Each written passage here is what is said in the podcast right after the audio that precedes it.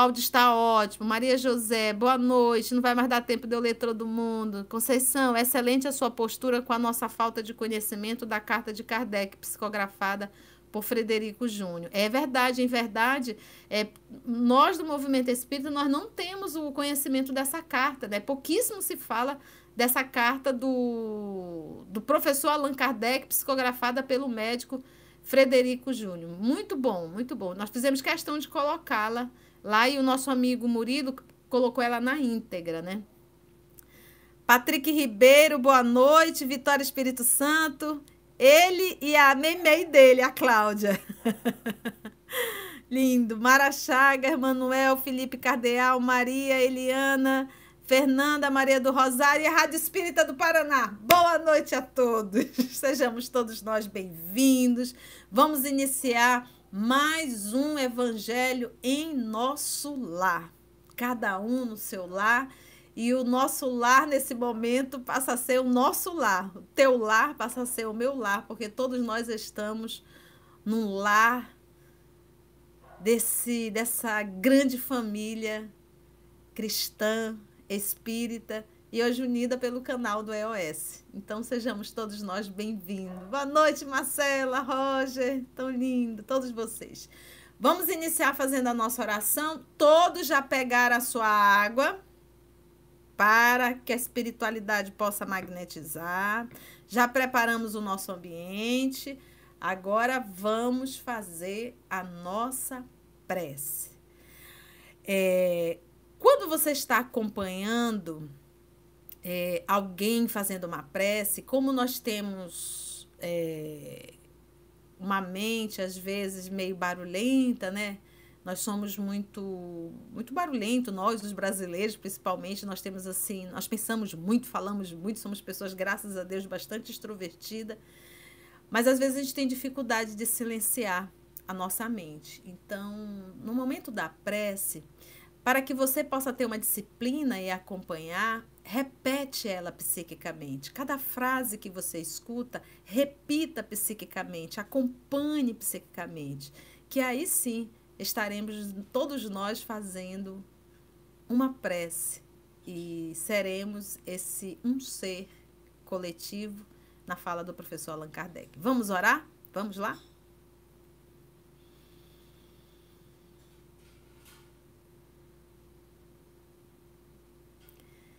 Então vamos fechar os nossos olhos para facilitar a nossa concentração. Vamos ouvir a oração que o nosso coração vai falar. E a nossa emoção sempre, divino amigo. A nossa primeira palavra é de gratidão. Gratidão por essa oportunidade grandiosa que o Senhor nos dá de estarmos em nossa casa, unidos com outros irmãos, até mesmo de outros estados, e podermos nesse momento sermos uma única família. A sala de nossa casa cresce, tantos irmãos chegam, porque todos nós adoramos nos assentar para ouvir o Senhor falar, Jesus. Porque cada vez que abrimos o Evangelho, é o Senhor falando para cada um de nós, falando ao nosso coração. Que nessa noite, Senhor da vida, o Senhor mais uma vez possa falar a cada um de nós. Que os bons espíritos possam nos inspirar, possam cuidar do nosso sentimento, para que possamos pegar todas as tuas lições e jamais, jamais transformá-las em apenas um conteúdo acadêmico, mas transformá-las sim em palavras vivas que possam vir a mexer com o nosso mundo íntimo, a construir em nós um humano melhor. Obrigada, amor de nossa vida. Obrigada a Deus, nosso Pai e agradecemos a todos os amigos espirituais que aqui estão, nos auxiliando, nos amparando e nos inspirando sempre. Que assim seja, divino amigo.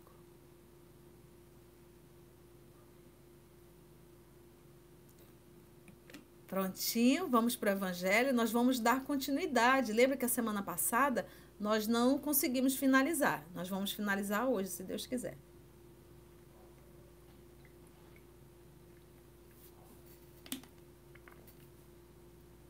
Então vamos lá?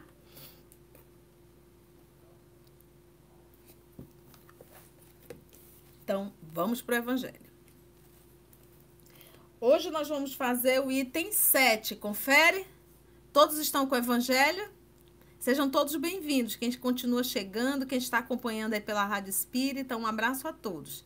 Todos estão com o Evangelho? Nós finalizamos a semana passada o item 6. Confere? Vamos ver se está todo mundo aí atento. E hoje nós vamos adentrar no item 7 do capítulo 6, intitulado O Cristo Consolador. Confere, gente. Advento do Espírito de Verdade. Foi o que nós iniciamos a semana passada. Muito bem. Então vamos lá? É... Bem-aventurados aflitos para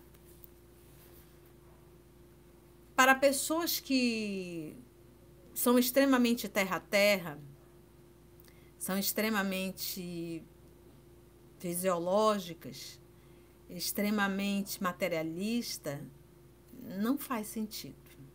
Para ela não. Ela tem que gozar de tudo que possa lhe proporcionar prazer e felicidade transitória. Então, você imagina que para essas almas nobres, esses espíritos já da segunda ordem, esse tipo de felicidade, que eu vou chamar de felicidade na horizontal, felicidade terra a terra, felicidade do grosso, do prazer, do ter, do possuir. Isso não, não, não absolutamente isso não faz não proporciona nenhuma alegria. Tal nível de evolução que eles estão. Então, para essas almas nobres, já da, da segunda escala, né, dentro da, da escala espírita que o professor Allan Kardec nos apresentou, eles, esses, esses irmãos, esses espíritos nobres, o nível de felicidade deles, a busca de felicidade deles, já não é mais das coisas transitórias. Já não, não, não, não é em absoluto das coisas passageiras.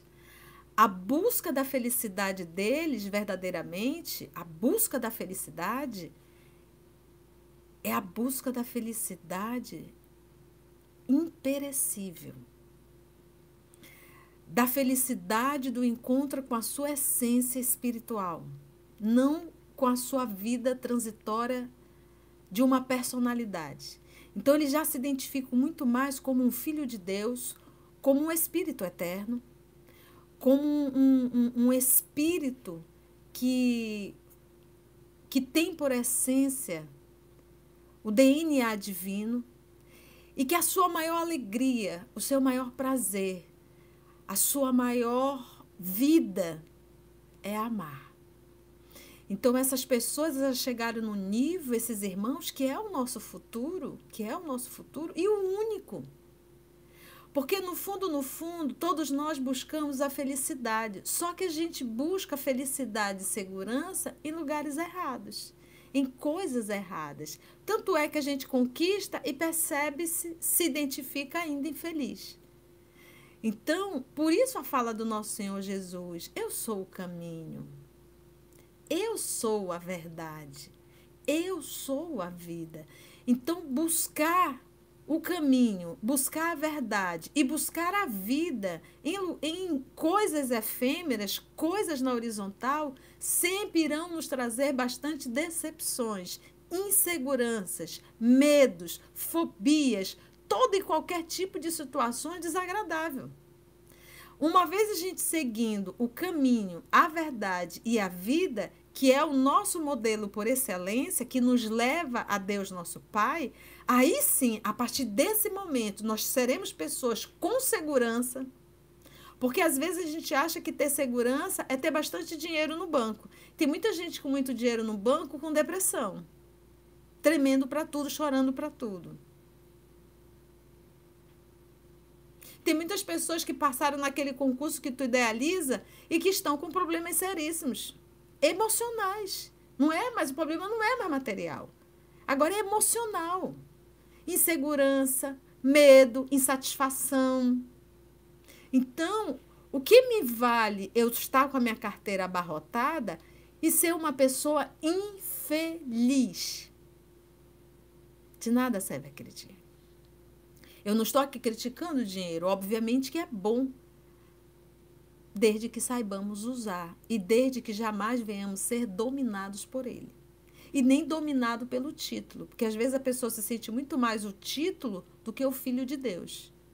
A pessoa se identifica tanto com o título que a pessoa passa a, a, a se sentir o título. Ela esqueceu que ela é um espírito, vivendo temporariamente um corpo físico. Então, tudo isso são coisas transitórias. E a gente para para pensar. O que são as coisas espirituais? Que é o que nós vamos falar hoje à noite. O que são conquistas espirituais? Aquelas conquistas verdadeiramente que irão me levar à verdadeira felicidade. E não é a felicidade transitória. É, às vezes a gente acha que felicidade é atender todos os nossos caprichos pessoais. Isso é verdadeiramente, além da felicidade transitória, ela promove muito, muito, muita dor. Ai daquele que rides, porque irão chorar. Lembra de Jesus? Essa fala dele, ai daqueles que só gozam na terra. Porque eles vão chorar, vão chorar por quê? Porque eles perderam a oportunidade de evoluir Ninguém veio para a Terra para tirar férias, gente. É isso. O dia que a gente conseguir entender, aqui no norte a gente usa muita rede, né? Rede é gostoso, balançar na rede. Então a gente diz aqui sim, ninguém veio para cá para ficar na rede tomando água de coco. Aqui eu posso dizer tomando guaraná baré, né? E absolutamente. Nós viemos para cá para o trabalho. E não é o trabalho profissional do que eu estou falando, porque o trabalho profissional, ele é uma troca. Eu trabalho porque eu ganho dinheiro. A gente está falando do trabalho íntimo, a gente está falando do trabalho moral. Então, queridos amigos, já se passaram muitos séculos, muitos milênios.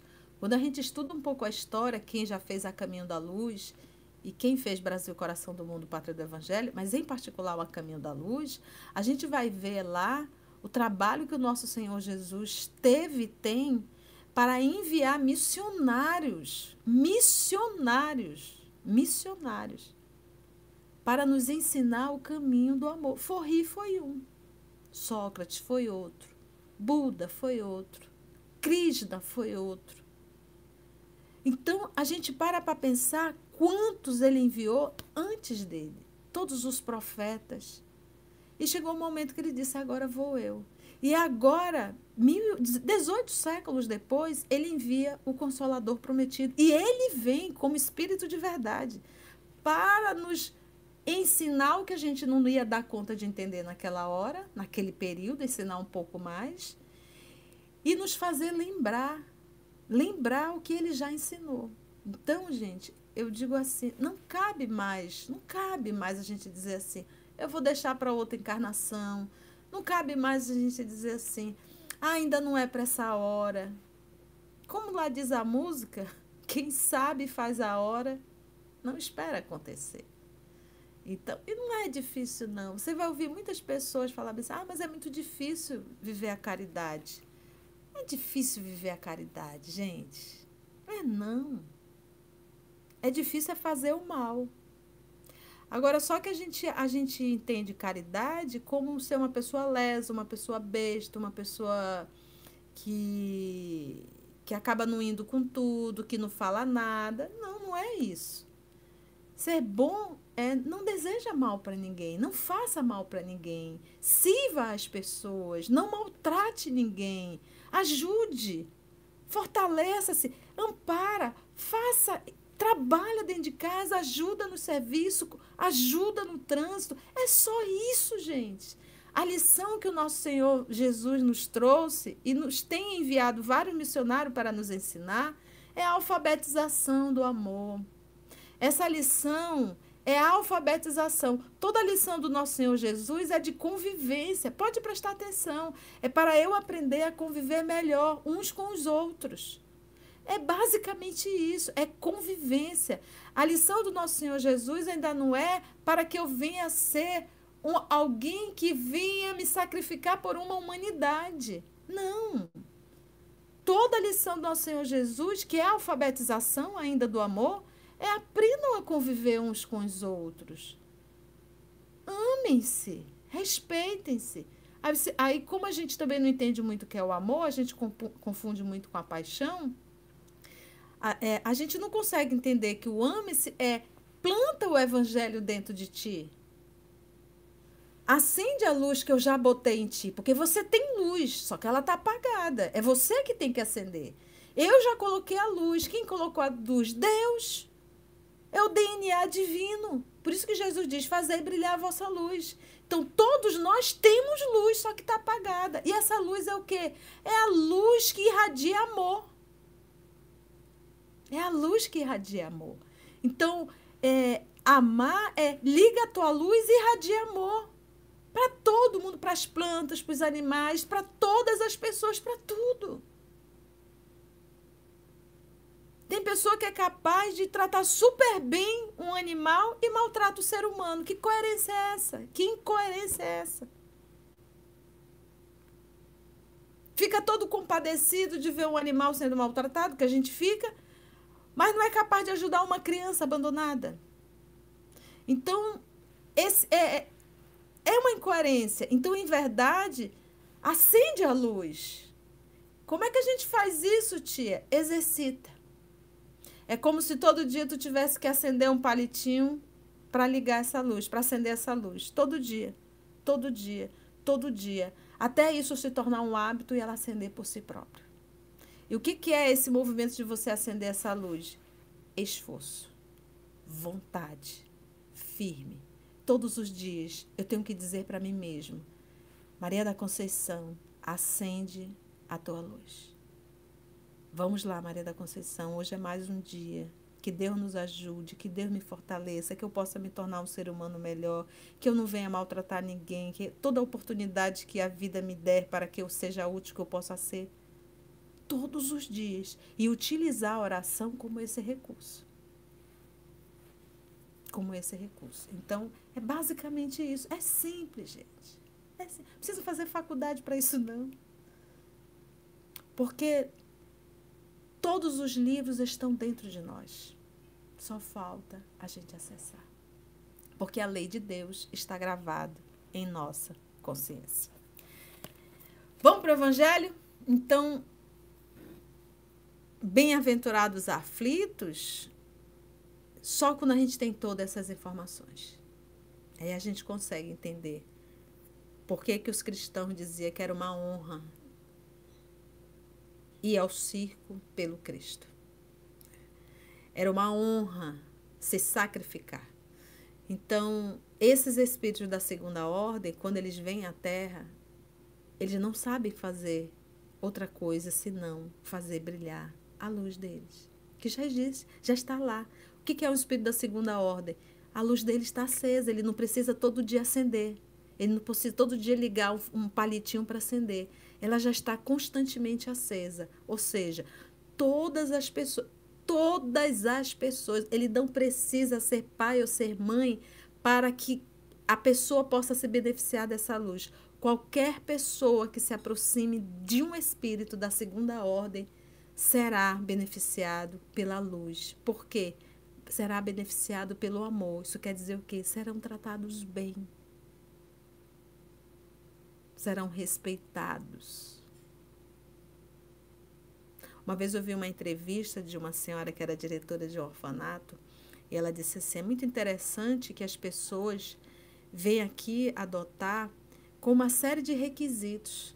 Ah, eu quero criança de tantos meses, branca, lourinha, se tiver de olhos claros. Ela disse assim, ela falando aquilo, eu disse, meu Deus, eles estão achando que estão indo ao shopping fazer compra? Eles ainda não perceberam que são seres humanos? seres humanos precisando de outros humanos, seres humanos precisando de um lar, de uma oportunidade, para que eles possam se aliar e se tornar adulto e tocar a própria vida. Mas você querer adotar cheio de, de regrinhas, como se você estivesse indo ao shopping comprar um produto. Então, é, é, é isso que nós temos que parar para começar a refletir.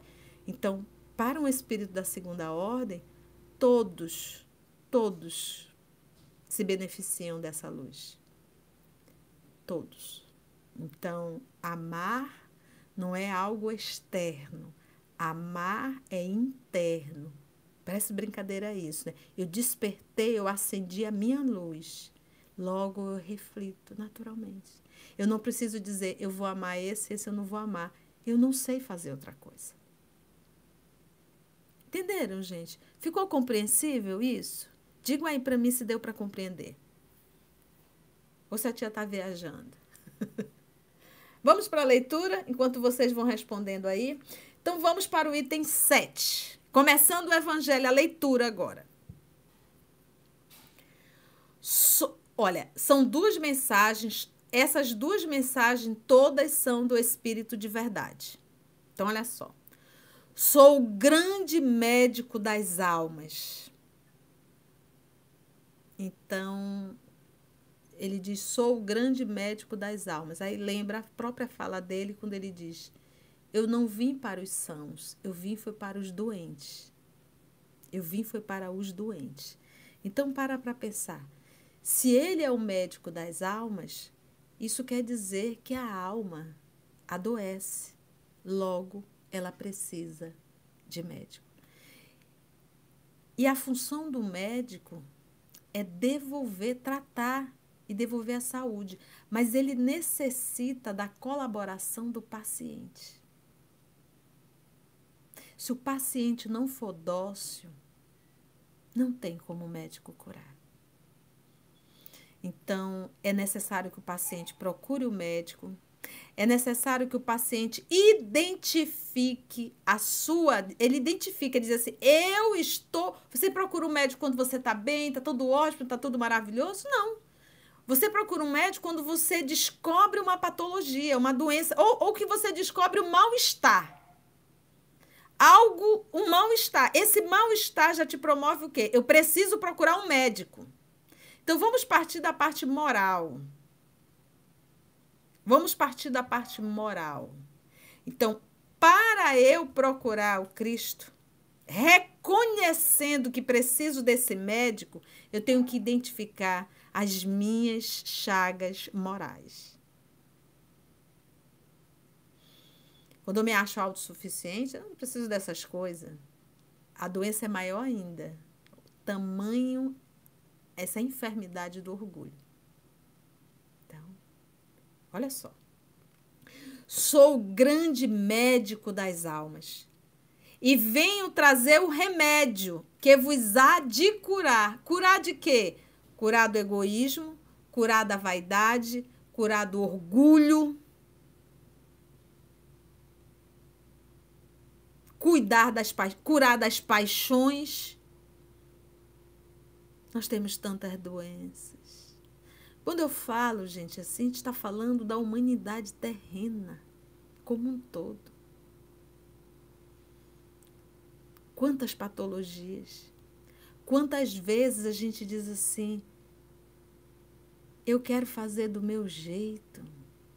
A gente justifica, o nosso jeito está todo errado.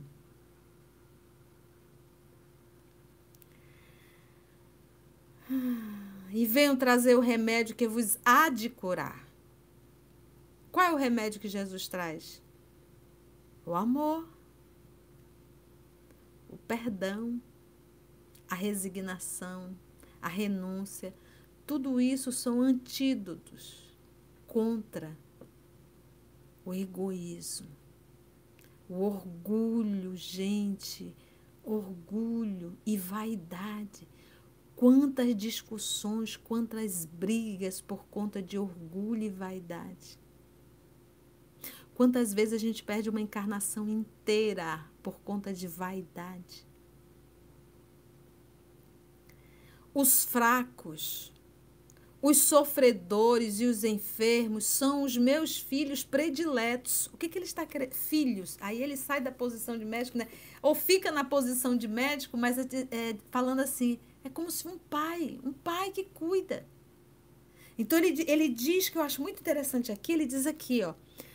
É, os fracos, os sofredores e os enfermos são os meus filhos prediletos e eu venho salvá-los. Às vezes, poxa, Conceição, isso não parece assim um, uma coisa assim meio estranha, porque. E a gente que não está sofrendo não é predileto? Não há, não há absolutamente ninguém na Terra que não, não sofra dores. Se não forem físicas, materiais, são morais. E ele está querendo dizer assim: ó, vem, filho Vem para o meu braço. Porque é aí que eu quero cuidar de ti. Porque, meus irmãos, a dor não é uma punição divina. A dor moral e a dor física é uma correção divina. É Deus corrigindo o filho como é bom quando o papai está corrigindo que o filho não se revolta. Imagina você lá na sua casa com aquele seu filhinho rebelde. E você vai corrigir o menino e o menino fica ali debatendo, rebatendo e não concordando com você. Como isso dói para você, pai, para você, mãe. Mas quando você está corrigindo, que o seu filho olha para você e diz bem assim: tá certo, mamãe. Tá certo, papai. Vocês estão certos. Eu estou nossa, que alegria no coração do pai e a mãe, porque o pai e a mãe corrige, ele faz aquela correção e pune. Ele não faz aquilo morrendo de alegria, ele faz aquilo sentindo dor. Porque ele ama o filho, ele ama. Ela ama. Os pais amam, mas eles têm que fazer aquilo. E muitas vezes eles fazem, depois vão para o quarto chorar. Porque doeu mais nele, talvez, do que no filho. Mas quando o filho olha e diz assim: tá certo, papai. Tá certo, mamãe. Em um grau menor estou falando isso. Agora imagina o seu relacionamento com Deus. Quando ele manda a correção, que você não se rebela. Por isso é que ele diz que os sofredores é o preferido dele, porque é aquele que está na correção. É aquele que está no momento da correção. E que nesse momento a gente possa olhar, dar aquela olhadinha assim para o céu e dizer: Poxa, papai, eu estou entendendo a sua correção. Eu estou precisando dessa, desse puxão de orelha. O Senhor está certo. Me ensina a tirar as lições necessárias. É esse relacionamento que nós temos que ter com Deus, Pai e filho. Por isso que o nosso Senhor Jesus, sabiamente, nos ensinou a chamar Deus de Pai, Papai. E Jesus é o nosso irmão mais velho. É aquele irmão que tem muita experiência e que nos conduz aos braços do papai. Então, olha, gente, como fica leve. E olha como passa a ter uma outra conotação quando nós olhamos e, e quando a dor bate em nossa porta, seja de que ordem for, é o papai. É o papai corrigindo. E não pensa que ele está fazendo isso muito feliz ou com prazer. Lembra sempre disso. É com dor. Porque não é necessário a gente errar para acertar. Está lá no livro dos Espíritos. Todos terão, terão que passar pela fieira do mal? Ele diz: do mal não. Da ignorância, sim, do não saber.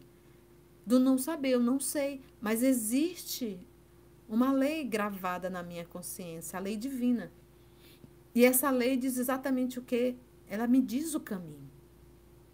Sou eu que desobedeço, eu que não quero seguir. Todos nós sabemos. Gente, todos nós, você que está aí, eu que estou aqui, todos nós sabemos o que é certo e o que é errado. Foi a vaidade, o orgulho que nós desenvolvemos que dissimula Mas na essência nós sabemos. Tá bom? Então vamos lá. Então por isso que ele diz: os fracos, os sofredores e os enfermos são os meus filhos prediletos. E eu venho salvá-los. Salvá-los do quê? Da própria ignorância, da própria vaidade, do próprio orgulho, do próprio ciúme. E por aí se vai essas coisinhas que a gente conhece. Vinde, pois, a mim, todos vós que sofreis estar sobrecarregados e sereis aliviados e consolados. É a fala do nosso Senhor Jesus, é Ele, é o Espírito de verdade. Suave é meu jugo, leve é o meu fardo. Suave é o meu jugo. Lembra que jugo aquela madeira que coloca aqui atrás no boi para ele puxar, para arar. Suave é meu jugo, leve é meu fardo. Então a gente acha que seguir Jesus, a gente fala isso, a gente não entende. A gente acha que seguir Jesus é difícil. Não, o difícil é a gente seguir o mal, que a gente tem seguido há milênios. O mal. Isso é difícil. É difícil por quê? Porque nos traz muitas dores. Muitas, não são poucas, não. Os sofrimentos são terríveis. E, e, e a, a, minha atitude hoje, escolhendo o caminho do mal, ela ainda vai acarretar, além de muitos problemas nessa encarnação, ela vai me, acarretar uma reencarnação mais complexa ainda. Então, se você acha que é difícil, que o jugo de, de Jesus o jugo que seguir Jesus é um jugo pesado? Não é, gente. E o nosso mestre falou: suave é meu jugo, leve é o meu fardo. É aquilo que a gente fala. Não é difícil seguir Jesus. Se tornou. Porque nós nos afastamos muito dos braços de Deus. Se tornou. Não procureis em outro lugar a força e a consolação. Pois o mundo, olha que lindo isso aqui, gente. Pois o mundo é impotente para dá-las. Lembra do nosso início da nossa fala? Você pode estar achando que todo, porque ele usa o termo aqui, força e consolação, que toda a tua força, todo o teu poder vai estar num banco, aquele monte de grana que tu acumulou lá. Que às vezes você entra até num processo obsessivo que você tem mil e você não quer mil, agora eu quero dois mil. Eu vou, não, vou juntar, eu quero três mil, não, eu quero quatro mil. E você vive como uma miséria. Você vive numa situação de miséria porque você quer acumular, você quer acumular. E isso passa a ser algo patológico e obsessivo. A gente bem vai estudar isso no livro Libertação.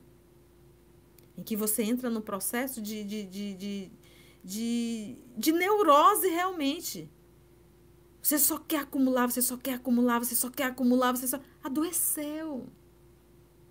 E você acha que é isso que vai lhe dar segurança? Não vai. Porque vai chegar uma hora que tu pode estar no melhor hospital do mundo, com o melhor médico do mundo, usando todo o teu dinheiro. E tu vai morrer. E se você não tiver essa força interior, vai ser um desespero muito grande. Por isso é que Jesus diz aqui, olha, não procureis em outro lugar a força e a consolação, nem nas coisas e nem em pessoas. Às vezes, é, nós, nós construímos um castelo, um castelo de areia, em relacionamentos com filhos. E você acha que o seu porto seguro são aquelas pessoas. O fofo separa e você enlouquece. A fofa separa e você enlouquece. Os filhos se vão e você enlouquece.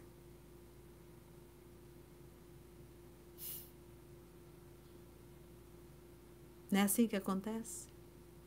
Então, não procureis em outro lugar a força e a consolação, pois o mundo é impotente para dá-las.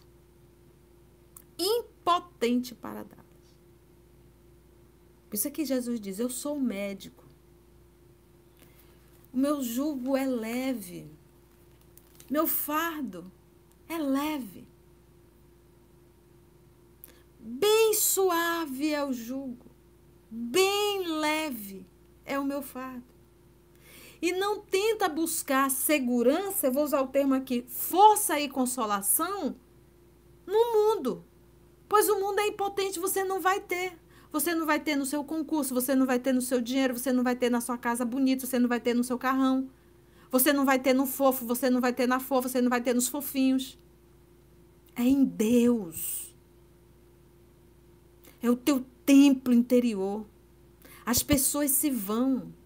Se não se vão, vai chegar uma hora que nós vamos, porque nós vamos desencarnar. Gente, chega um momento da nossa vida que a gente vai estar só. Literalmente. Nem que seja na desencarnação. É o encontro contigo.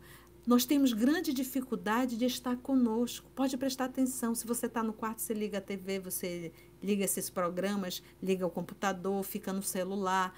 É, é, você fica com mil pessoas, mas você não consegue ficar com você, em silêncio, para se ouvir, para conversar contigo. Sabe por que, que a gente não faz isso? Porque a gente tem pavor desse autoencontro. A gente tem pavor de nos escutar. Só que chega um momento da nossa vida, em particular na desencarnação, que a gente vai estar sozinho com a nossa consciência. E aí? E aí? E tudo fica gravado nela.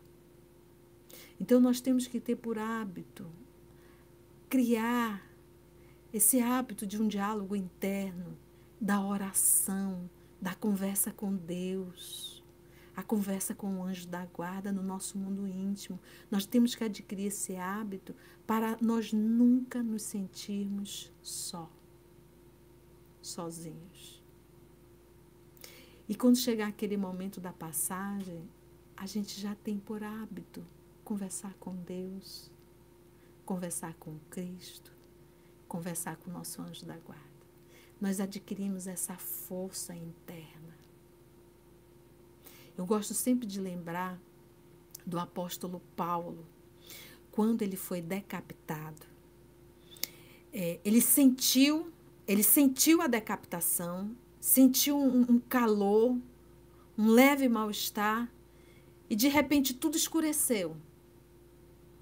Ele não sabe o tempo, mas ele percebeu, ele percebeu que de repente ele estava num local que ventava, um vento, um lugar arejado, e ele estava cego.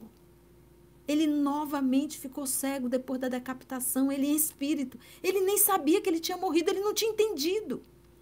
E aí ele de repente cego, ele percebeu que estava cego. Ele disse: agora, será que morri?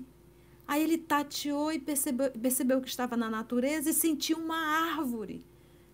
E aí, de repente, ele tateou naquela árvore, sentou, tranquilo, e disse: Eu vou esperar aqui alguém.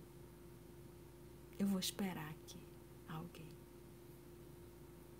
Gente, que segurança é essa?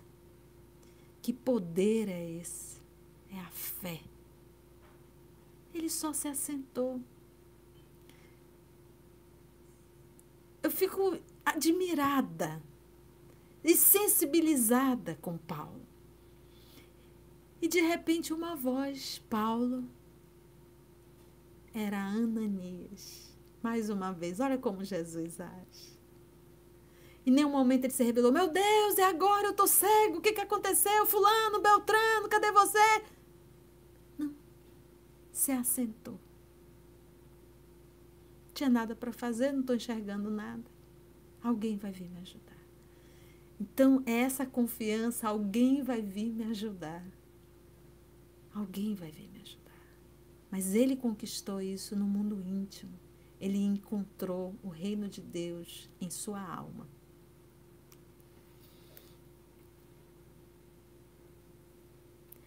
Deus dirige um supremo apelo aos vossos corações, por meio do Espiritismo. Escutai-o. Que a impiedade, a impiedade, a crueldade, que a impiedade, olha aqui, gente, a mentira. Às vezes, nós mentimos tanto que isso se torna um hábito. E a gente justifica tudo, a gente está se enganando.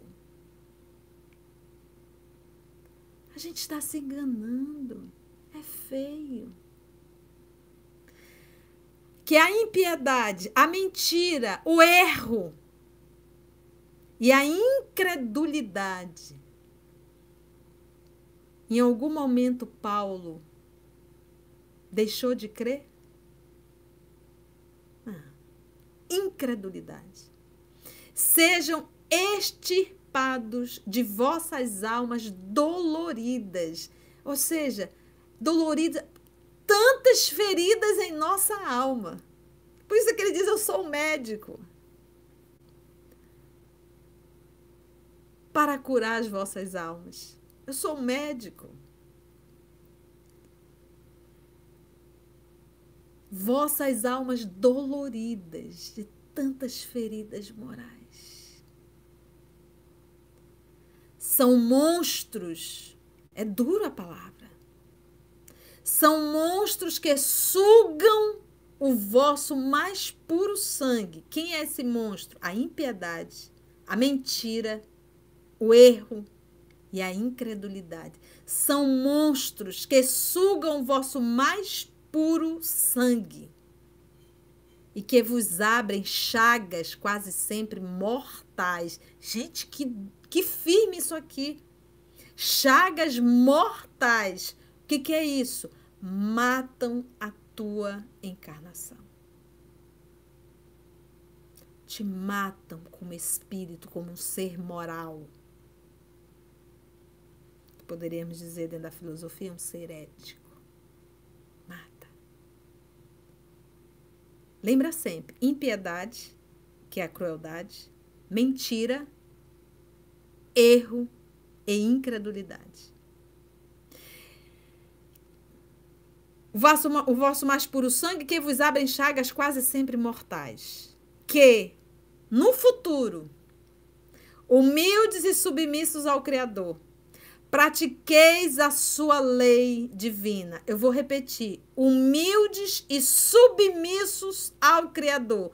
Submissos é eu não vou atender aos meus caprichos pessoais. Eu vou fazer a vontade de Deus. Isso é a submissão. Por isso, nosso Saulo, o nosso Paulo dizer: já não sou eu que vivo, é o Cristo que vive em mim. E o nosso Senhor Jesus falar, porque o nosso Senhor Jesus é o médium de Deus. Eu e o Pai somos um só. Então, Jesus sempre deixou bem claro: eu estou aqui para fazer a vontade do meu Pai, não é a minha. E nós, esses tolinhos que nós somos, que fazemos tudo aquilo que queremos, como criança tola cheia de vontade, e depois se embola todo na vida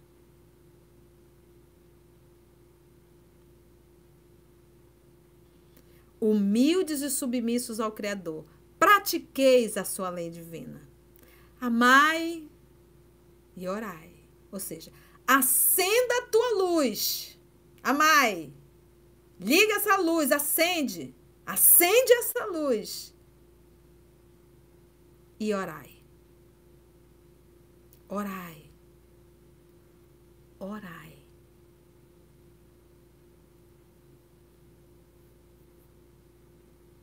Porque a oração é o azeite, é o combustível para essa luz sempre ficar acesa.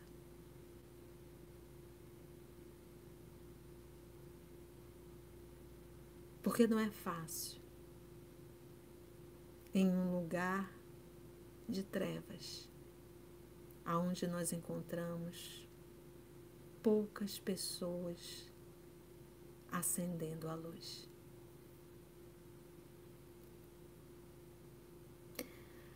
Sede dóceis aos Espíritos do Senhor. Sede dóceis ao Espírito do Senhor. É dizer assim, Conceição, seja dócil à inspiração do seu anjo da guarda. Não te rebela, não te revolta. Não seja teimosa, minha filha. Seja uma criança dócil Deixa de teimosia, porque você tem um anjo da guarda, é um espírito superior a te ajudar. Pronto a te ajudar. Seja dócil, porque não pensa que Deus nos criou e nos abandonou. Para cada um de nós, um amigo espiritual, um anjo da guarda. É divino isso, é da lei. Não há um humano na terra que não tenha o seu anjo da guarda. Seja dócil a ele. Seja sede dóceis aos Espíritos do Senhor, invocai-o do fundo de vossos corações, invocai-o, meu anjo da guarda. Dai-me força, coragem de suportar. Invocai. Olha o que o nosso Espírito de verdade, o nosso Senhor Jesus, nos fala aqui. Te aproxima do teu anjo da guarda. São os Espíritos do Senhor.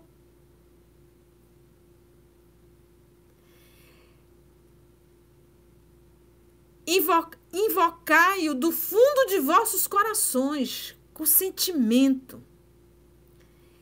Ele então vos enviará o seu filho bem-amado, para vos instruir e dizer estas boas palavras. Eis-me aqui, venho até vós, por que me chamastes?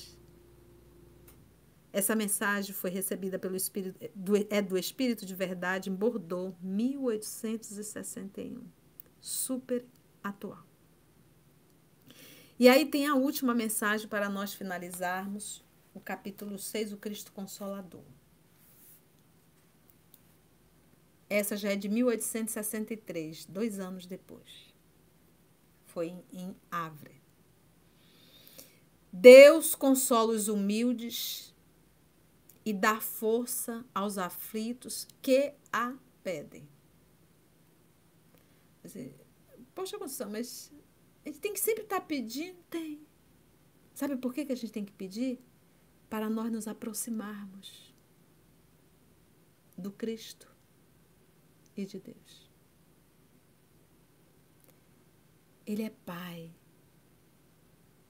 Ele é o irmão mais velho. Eles gostam da gente bem perto. Adoram ser procurados. Eles não se impõem, porque o amor não é uma imposição. Mas eles estão de braços abertos e com uma alegria enorme quando nós procuramos. Então, se você está com o coração angustiado, com dor, medo, Procura Deus. Procura Jesus. Procura o seu anjo da guarda, conversa com ele, ele aplica um passo em você aí na sua casa. Diga, oh, meu anjo da guarda, você é um espírito superior. Não é aquele irmão que está lá no centro espírita, não, é o teu anjo da guarda. Apto a te atender. Peça para ele, me aplique um passe. Estou precisando tanto. Me dê força. Vamos usar o recurso da oração, mas como diz aqui o nosso Senhor Jesus, tem que ser o quê? Do fundo do coração. Do fundo do coração. Deus consola os humildes e dá força aos aflitos que a pedem. Seu poder cobre a terra e por toda parte. Ao lado de uma lágrima, ele colocou um bálsamo consolador. Ao lado, gente, olha que, gente, pelo amor de Deus. Ele colocou um bálsamo consolador. Não existe absolutamente ninguém desamparado, ninguém só. Gente, estar só não é você não tem ninguém ao lado, não é isso. Estar só é abandonado, é você, você estar só é você se abandonar. É você não ter essa ligação com teu pai, com teu irmão mais velho. Porque você pode estar com três, quatro, cinco pessoas ao lado, mas só. Porque ninguém nem estende a mão para no teu ombro e dizer: calma, vai passar. Às vezes só são cobranças.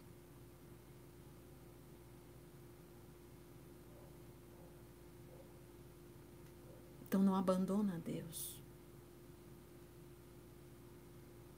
Não abandona o irmão mais velho. É aí dentro. Então, ao lado de uma lágrima, ele colocou um bálsamo consolador. Sempre. E lembra sempre do teu anjo da guarda. O devotamento e a abnegação são uma prece contínua e encerram um ensinamento profundo. Gente, devotamento. A atitude de Paulo ali foi de devotamento. Vamos aguardar. Eu sei, que, eu sei que Deus me ama. Eu sei que Jesus está comigo. Eles não vão me abandonar. Eu vou confiar, vou sentar. Uma confiança. Ele não precisou nem racionalizar, porque isso já estava nele. Ele já tinha conquistado. Ele já acendeu a luz. A fé. O devotamento é abnegação, e a abnegação é ação ou atitude de renunciar ou recusar algo ou alguém. Abnegação. Só me lembro de Alcione. A sabedoria humana reside nessas duas palavras: devotamento e abnegação. Possam todos os espíritos sofredores compreender essa verdade. É, espíritos sofredores, Chagas, está falando com a gente, tá? Então, que nós possamos compreender abnegação e devotamento. Devotamento, submissão a Deus, confiança.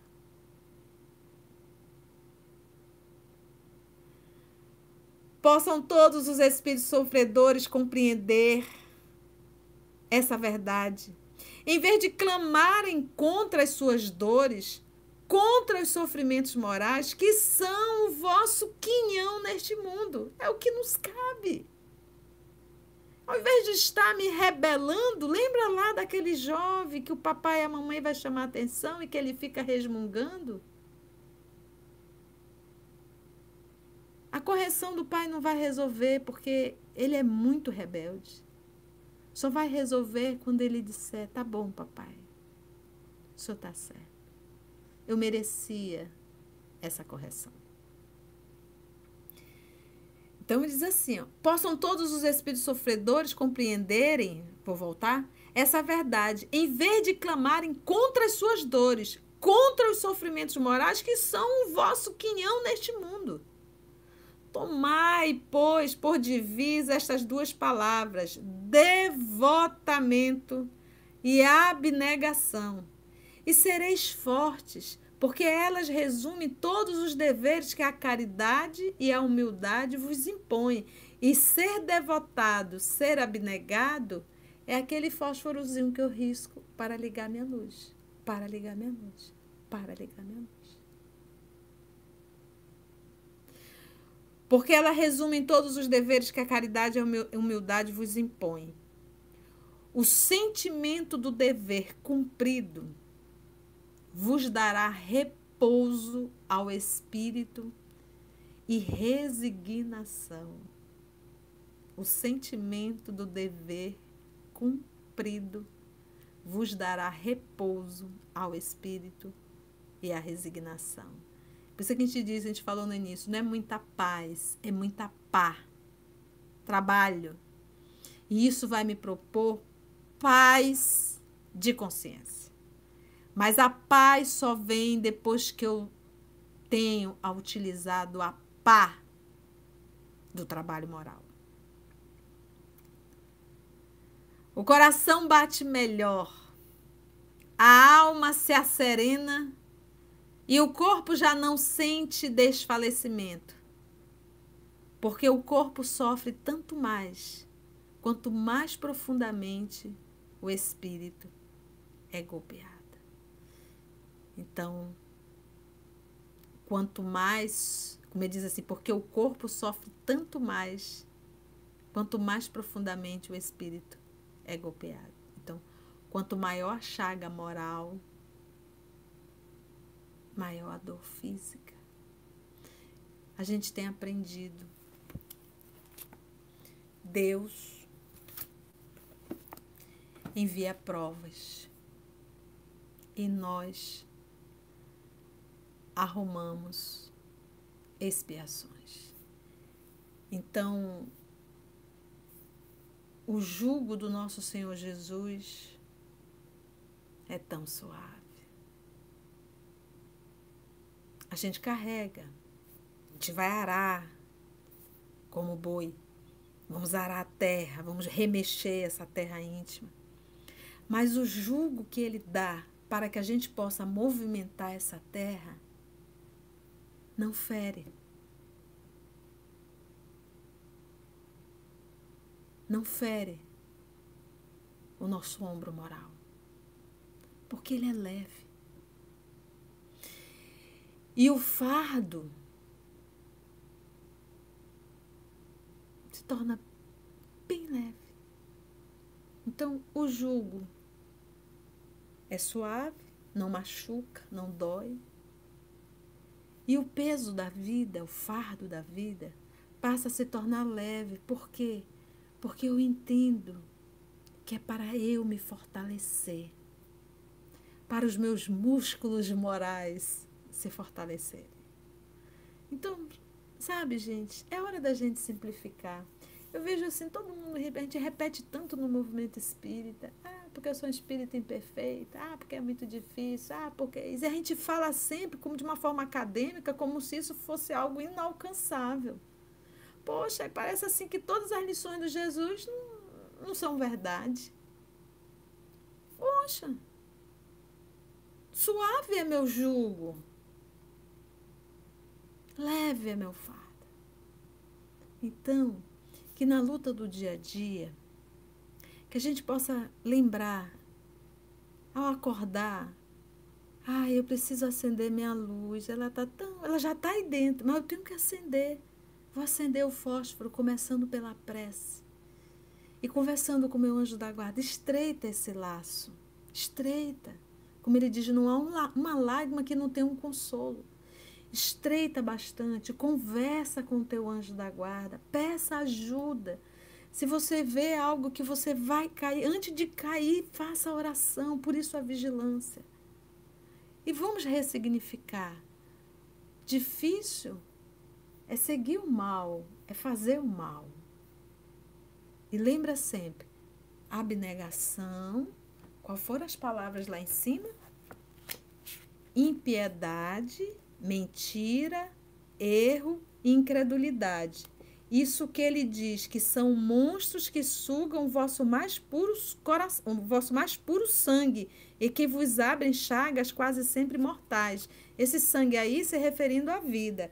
E ele diz qual, quais, são, quais são aquilo. Possam todos os espíritos sofredores compreender essa verdade. É, devotamento e abnegação. Tomai, pois, por divisa estas duas palavras: devotamento e abnegação. Acabou. Foi tão bom, né, gente? Eu gosto de estudar o Evangelho. Ainda mais assim, pertinho, junto com vocês. É uma delícia, né? Foi bom? A Moniquinha aí acendendo a luz. Foi bom, né, gente? A água está magnetizada. Vamos fazer a nossa prece. Agradecendo a todos vocês que estão aí coladinhos, quietinhos, estudando o Evangelho. A todos que estão na Rádio Espírita do Paraná, ali quietinho, ouvindo, né? Que bom, que bom é o Evangelho de Jesus entrando pelos telhados, como ele bem falou. Então, vamos agradecer a Ele, vamos agradecer ao nosso Deus Pai e vamos estreitar o nosso laço com o nosso anjo da guarda. Vamos orar? Então vamos fechar os nossos olhos para abrir os olhos da alma. Os olhos físicos se fecham e abrem os olhos da alma. Esse templo interno é o templo de Deus em cada um de nós, ao qual nós precisamos voltar com urgência, nos encontrar, nos reconquistar, entender que somos amigos e que precisamos conviver conosco, conversar, buscar esse amigo anjo da guarda. Senhor Jesus, amor de nossa vida, Deus nosso Pai, nosso Papai. Queridos amigos espirituais, em particular o nosso anjo da guarda. Que jantar maravilhoso foi esse? Que água pura que recebemos. Estamos alimentados, Senhor, neste jantar que o Senhor nos ofereceu. Que nós possamos, Divino Amigo, sermos gratos a Ti a Deus, não sendo ingratos com as nossas atitudes. Que a nossa gratidão possa sair dos lábios e que a nossa gratidão ela possa ser materializada, vivida em nossas atitudes.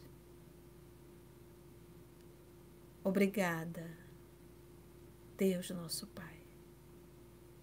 Obrigada, Jesus, nosso irmão.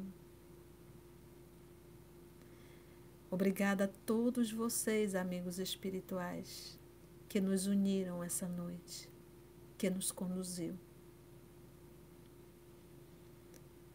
Muito obrigada ao nosso anjo da guarda, esse amigo incansável que Deus confiou e colocou para cada um de nós. Muito obrigada, nos fortalece para essa semana e que tudo que estudamos hoje possa, ao decorrer da semana, ser lembrado e vivido. Obrigada, Divino Amigo. Que assim seja.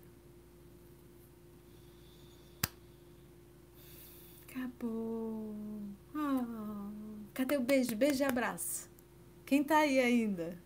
Foi bom, gente. Olha, um beijo enorme pro pessoal da, da Rádio Espírita do Paraná. Um beijo muito grande. É, um beijo para todo mundo que está aí no canal. Olha lá, vamos ver. Maurício, Maria do Carmo, Lúcia Barbosa, Marília, Alex Igor, Ana Ribeiro, Ana Maria, Eulenice, Nilce, Quinha, Lúcia, Maria Jacília, Manuel, Marlice Ceoli Guimarães, Guilhermina, Conceição Magalhães, olha minha xará, Lenita Solde. Ah, que legal, que bom. Cleone, um beijo enorme para todos vocês. Um beijo grande. Nilce, Fernanda, Felipe, Magali, Valéria, quantos abraços. Francisca, estou sentindo daqui todas as vibrações. Geraldo, Lúcia, Mônica, Maria do Carmo, Flor, Ícaro, Manuel, Guilhermina, Maria, Sônia Andrade, Simone, Maria Jacília, Vitória Mene. Beijo, Vitória. Beijo para nossa querida Yoko. Romivalda Maria do Rosário. Ai, que bom. Acabou, gente. Olha, Célia Costa, Jaqueline Freitas, Liana, Rádio Espírita do Paraná aí também mandando um beijo. Que bom. Eulenice, Valquíria, Tereza beijo no coração de todos vocês. Quinta-feira estamos no Morada Cristã, no canal do Morada Cristã. Vamos estar falando mensagens de Emmanuel. E o próximo domingo, com a graça de Deus, estaremos no nosso Evangelho no Lar. E também estaremos domingo de manhã é, no canal do Tomar de Aquino, falando sobre o livro é, Boa Nova 11 horas, da 10, 10 e meia da manhã, Manaus, 11 h 30 horário Brasília, tá bom? Então, próximo domingo também estaremos aí trabalhando. Beijo da tia, fiquem em paz e até a próxima oportunidade que Deus nos oferecer. Tchau, tchau. Tchau, tchau.